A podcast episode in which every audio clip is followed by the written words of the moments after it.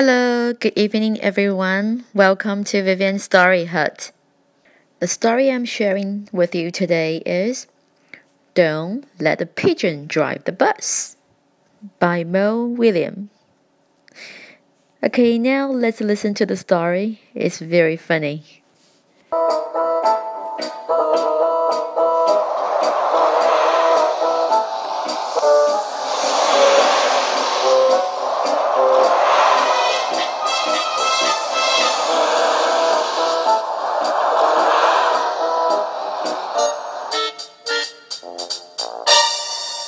Hi, I'm the bus driver.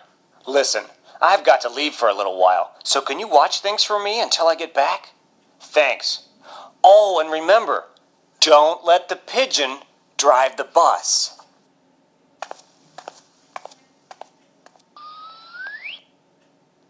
I thought he'd never leave. Hmm. Hey, can I drive the bus? Please. I'll be careful. I tell you what, I'll just steer. My cousin Herb drives a bus almost every day. True story. Hmm. Vroom, vroom, vroomy, vroom, vroom. Pigeon at the wheel. No? I never get to do anything. Hey, I've got an idea. Let's play Drive the Bus. I'll go first. Come on, just once around the block. I'll be your best friend. Psst, hey, how about I give you five bucks? No fair. I bet your mom would let me. What's the big deal?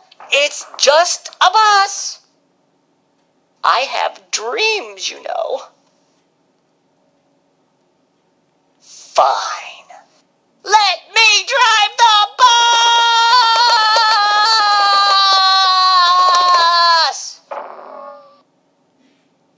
Uh oh. I'm back. You didn't let the pigeon drive the bus, did you? Great. Thanks a lot. Bye.